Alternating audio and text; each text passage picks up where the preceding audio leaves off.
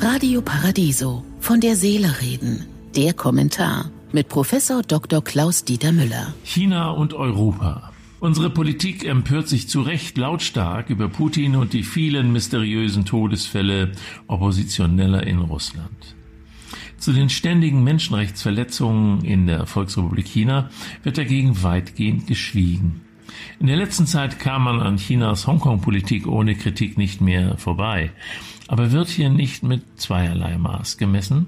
Der Bundesverband der deutschen Industrie gibt zu bedenken, dass der chinesische Markt für deutsche und europäische Unternehmen weiterhin attraktiv und wichtig sei, räumt aber gleichzeitig ein, dass ausländische Firmen in China nicht gleichberechtigt behandelt werden, von einigen Branchen ganz ausgeschlossen sind.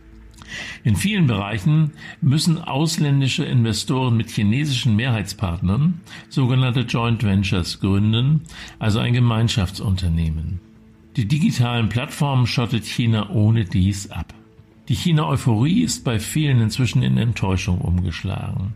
Zurzeit verhandelt die EU wieder mit China. Die Chinesen hatten zunächst vorrangig mit den US-Amerikanern verhandelt, aber einsehen müssen, dass mit der Trump-Regierung keine faire Einigung zu erzielen ist. Darum jetzt wieder der Fokus auf die EU. Die EU hat inzwischen auch eine sehr viel kritischere Haltung gegenüber Chinas weltwirtschaftlichen Ambitionen. So hat die zuständige EU-Wettbewerbskommissarin einen Vorschlag zum Schutz europäischer Firmen vor Auslandsübernahmen gemacht, der jetzt beraten werden soll. Europa ist nach wie vor mit seinen fast 500 Millionen Menschen und seiner Innovations- und Wirtschaftsstärke einer der wichtigsten Handelspartner auf der Welt. Nur mit einer Sprache müssen sie sprechen und selbstbewusst auftreten lernen.